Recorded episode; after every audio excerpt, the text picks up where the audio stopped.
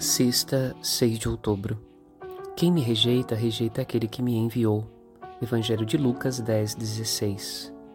Há aqueles que se recusam a escutar, como também há aqueles que não apenas escutam, mas se tornam solidários com os mensageiros da salvação. Jesus foi paciente com todos.